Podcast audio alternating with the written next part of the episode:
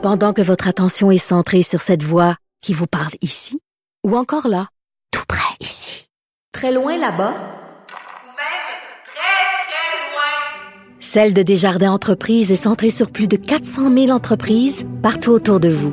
Depuis plus de 120 ans, nos équipes dédiées accompagnent les entrepreneurs d'ici à chaque étape pour qu'ils puissent rester centrés sur ce qui compte, la croissance de leur entreprise. Par l'automobile aujourd'hui, entrevue avec Myriam Pomerleau, journaliste au Guide de l'auto. Bonjour Myriam. Bonjour, comment ça va cette semaine? Ça va très bien. Avant de se Oui. parler d'auto comme tel, on va se parler plus de comportement de celui qui est au volant. Oui, et plus, plus précisément, pardon, de rage au volant. Euh, premièrement, moi, je veux revenir avec toi sur l'incident qui est arrivé lundi, en début de semaine, où il y a un enragé au volant qui a ouvert le feu sur un jeune livreur en plein après-midi. Donc, le jeune homme de 23 ans a été atteint d'un projectile au haut du corps. Heureusement, sa vie serait pas en danger, mais le plus déconcertant là-dedans, c'est que le tireur court toujours. Donc, Ouais, euh, on, a, on a de l'info sur son véhicule. Euh, ce que je comprends, c'est que c'est pour ça qu'on va pouvoir euh, en cours l'inculper parce que on va peut-être remonter au véhicule. Mais si on tombe dans un gang de rue, parce qu'on avait Ouais. quand même affaire à quelqu'un qui avait un fusil chargé sur lui. Là. Exact. Puis je pense pas qu'au guide d'auto, je pense pas qu'il y a des il y a des modèles de véhicules qui viennent avec ça, un gun chargé Ouais, dans, ça, dans le porte- plancher. dans le plancher. Donc tu te dis si on arrive dans un gang de rue, ils vont tous faire les innocents puis ils vont dire à la police non, c'est pas moi qui c'est pas moi qui avais l'auto ce jour-là. C'est sûr, sauf que reste que tout ça a commencé par un dépassement sur, sur l'autoroute. Et puis, selon toi, Mario, quel est le facteur déclencheur qui revient le plus souvent pour ce qui est de la rage au volant? Tu veux dire euh, au niveau conduite automobile. Oui, exactement. Couper le chemin, je sais pas, les, les- les mauvais changements de voie. Non, c'est pas ça? Ben, t'as mis le doigt dessus. Ah oui? Environ 30% ça commence par du talonnage de trop près, se faire couper aussi. Donc, euh, ça, c'est vraiment susceptible. de- Moi, moi là, ce qui, ce qui m'enrage le plus, je veux dire, je, je veux pas me faire tirer avec. Mais c'est quand, exemple, il y a une, une congestion. Ouais. Mettons, pour rentrer au pont. Uh-huh. Puis là, il y a une troisième voie qui sert à pas rentrer sur le pont, là, tu sais, qui sert. Puis là, quelqu'un reste sur, cette voie-là, elle comme amène, amène pas au pont, elle est libre.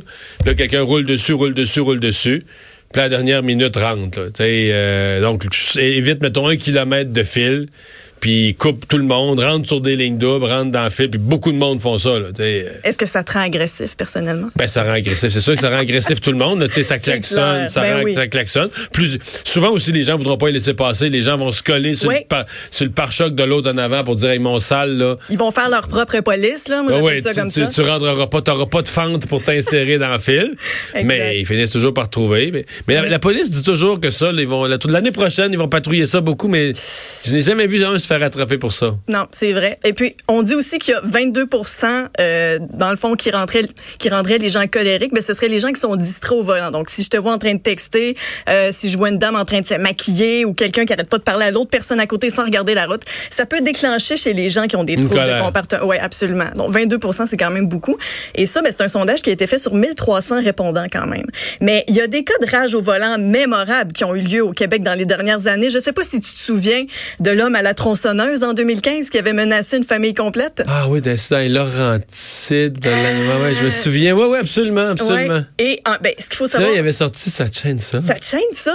Mais l'homme est un émondeur de profession, tu sais, donc il il devait sûrement avoir ça dans le coffre. Oui, il y avait ça à proximité. Sauf que ses propres enfants étaient avec lui, donc imagine là, tu sais. L'image qu'il donne, ouais. Exact. Et sachez que cet homme-là euh, s'en est tiré sans purger de peine, puis on lui, on lui a même remis sa scie à chaîne à la fin du procès. C'est-tu pas beau? Il a pas fait de prison, lui? Non, pas du tout. Qu'est-ce qu'il y a eu comme sentence? Euh, rien du tout. Parce qu'il paraît qu'il y aurait eu de l'intimidation de la part de la famille qui l'aurait suivi dans un cul-de-sac. En tout cas, c'était vraiment quelque chose de, de, de, de spécial. OK. Il y a un autre cas aussi, peut-être un peu plus lugubre, qui est survenu le 19 septembre dernier à l'île Perrault. C'est un jeune homme de 16 ans qui circulait en scooter. Donc, vient de finir de travailler, se fait intercepter par un automobiliste dans une rue déserte. Et l'homme roule en Mustang noir, vient se stationner devant lui pour le forcer à s'immobiliser, sort de son véhicule, se place rapidement devant le jeune homme et lui plante une seringue dans le OK? Euh, c'est absolument impensable comme situation. Et l'homme dans la quarantaine s'est sauvé avec la seringue. Le jeune homme s'est rendu à l'hôpital et ils ont voulu dé- dépister à savoir si la seringue était infestée d'une maladie. Et euh, le jeune homme en ce moment est encore médicamenté et suite à ça, il devrait attendre un an pour savoir s'il y a soit l'hépatite C ou le sida. Donc, euh, évidemment que son père dit que ça va être la pire année de leur vie, on s'entend. Mais ça, est-ce que c'est un cas de rage au volant? Est-ce que c'est. On sait pas trop qu'est-ce qui s'est passé dans ce cas-là. Reste que c'est arrivé sur la route. Sur la route, absolument. Comportement tout à fait confus. De, en tout cas, c'est Hmm. vraiment spécial. Et toi, Mario, est-ce que tu as déjà subi de la conduite agressive de la part de quelqu'un ou euh, Pas réel. J'ai pas d'exemple de rage au Non? volant comme tel. euh, c'est, euh, mais on fait des fausses manœuvres. Il y a des gens qui réagissent trop, là, qui se mettent à klaxonner comme des fous puis tout ça. Euh, ça m'est arrivé de klaxonner des gens, mais j'ai jamais été dans une scène vraiment de de rage au volant. ben, Mais en même temps, faut pas tu cours après. Puis plus on voit des événements comme ça, plus on se dit, même si j'ai raison à 1000% là, je veux dire, euh, il peut avoir dans l'autre véhicule un craqué mental euh, qui, si tu pars une escalade, là, lui, il arrêtera jamais l'escalade. Elle va finir justement avec une chainsaw ou avec un fusil ou... euh, Exactement. Puis on sait jamais ce qui se passe dans la vie des gens.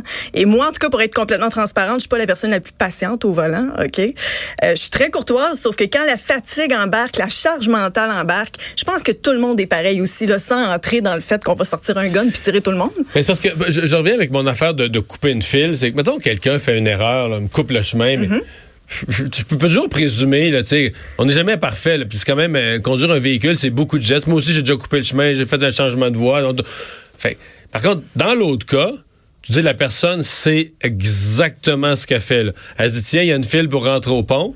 Ouais. Moi, je ferai pas la file. Je vais passer à côté, je vais revenir dans des lignes doubles, je vais couper la ligne double, puis je vais couper tout le monde. Avec toutes les... Puis là, tu te dis, ben, c'est parce que si on fait tout ça, je veux dire, ça va être un cafarnaum à l'entrée du pont. Comment? Fait tu dis, lui, lui, il se trouve plus important. Il y a 300, 400 personnes qui attendent en file, puis ça entre lentement sur le pont. Il y a de ça. Puis lui, il se trouve plus important, respecte pas les règles, il se fout de tout le monde. Fait que tu dis, lui, il mériterait là, une solide contravention. Là. Tu sais, une- Puis ça, c'est sûr que ça devient frustrant parce que tu dis, il n'aura jamais. C'est une affaire que la police surveille pas. Euh, donc, c'est c'est pour ça que moi, je suis- je suis très pastil l'erreur. euh, C'est-à-dire que si la personne est distraite ou si elle, si elle fait d'autres choses en conduisant, elle fait une erreur, mais Il y en a qui font exprès. mais oui, mais quand quelqu'un fait exprès, donc fait une connerie, mais en sachant que, regarde, je vais écœurer tout le monde, mais moi, moi, mon petit moi, là, je vais sauver 20 minutes. là. Je, vais, tu sais, je, vais, je vais en faire perdre du temps aux autres, je vais écœurer les autres. Ça, c'est moins... euh, Il y a des opportunistes partout, Marie. Oui, oui, oui. Mais euh, dans un ordre d'idée peut-être un peu plus positive, euh, euh, le guide de l'auto euh, s'exprime là en ce moment. Là. Dans le monde, il y a une douzaine de salons de l'auto internationaux. Et pendant ces salons-là, on voit des prototypes, des innovations technologiques absolument invraisemblables. Les constructeurs dépensent des centaines de millions de dollars pour être au devant de leurs concurrents. Et on a vu tout récemment au salon de l'auto de Tokyo la nouvelle Lexus LF30, donc qui signifie Lexus Future. Et là, franchement, on se croirait en l'an 2086. C'est, c'est vraiment fou. C'est un, c'est un modèle qui ira jamais en, en production parce qu'il a été conçu pour fêter le 30e anniversaire de Lexus. Mais c'est un prototype avec des portes aériennes, donc qui s'ouvrent de chaque côté comme les ailes d'un oiseau. Mais comme la, comme la Tesla, je sais pas quoi, la grosse Oui. Tesla à 140 000. là, modèle les- X ou Ouais. euh, la DeLorean. Là. On s'entend Ouais, que c'est pas les mêmes lignes, par exemple. Et il y a un moteur électrique qui est logé dans chaque roue avec un rouage intégral intelligent qui peut varier la puissance de chaque moteur dans les virages. On parle de 536 chevaux de puissance et à l'intérieur, le volant imite celui d'un avion de chasse. C'est juste pour se mettre dans l'ambiance. On a deux énormes écrans tactiles et si on effleure du doigt un des deux écrans, ben on tombe en conduite autonome. Donc la colonne de direction recule pour s'encastrer dans le tableau de bord et ça laisse la place pour étendre ses jambes puis euh, lire le journal de Montréal. Donc, on- la- la- L'auto se dit, l'auto se dit, s'il bisoune sur l'écran, c'est parce Ouais. qu'il est, il est plus au volant, je vais conduire à sa place. Exactement. Hey, mais, mais, mais tout ça, entre autres, le- les moteurs roues que tu viens de décrire, avec, Mm. ces prototypes-là, super avancés, Ouais. un peu comme, le parallèle qui vient, c'est un peu comme la Formule 1. Les, les compagnies dépensent des fortunes, on pousse la technologie, on met de la recherche. Mais c'est ce qui fait avancer l'automobile. Je veux Oui. dire, dix ans plus tard ou sept ans plus tard, à un moment donné, tu vas t'apercevoir que sur un paquet de modèles disponibles, monsieur, madame, tout le monde, dans une auto euh, ordinaire à 30, 40 000, ben, tu juste sur le, sur le modèle un petit peu plus haut de gamme, on va te l'offrir. Puis deux, trois ans après, ben, finalement, on va le mettre standard sur tous les modèles. Il y a certaines de ces innovations qui deviennent inutiles, là, mais euh, les meilleurs vont finir par être retenus puis dire, ben, ça, c'est tellement bon.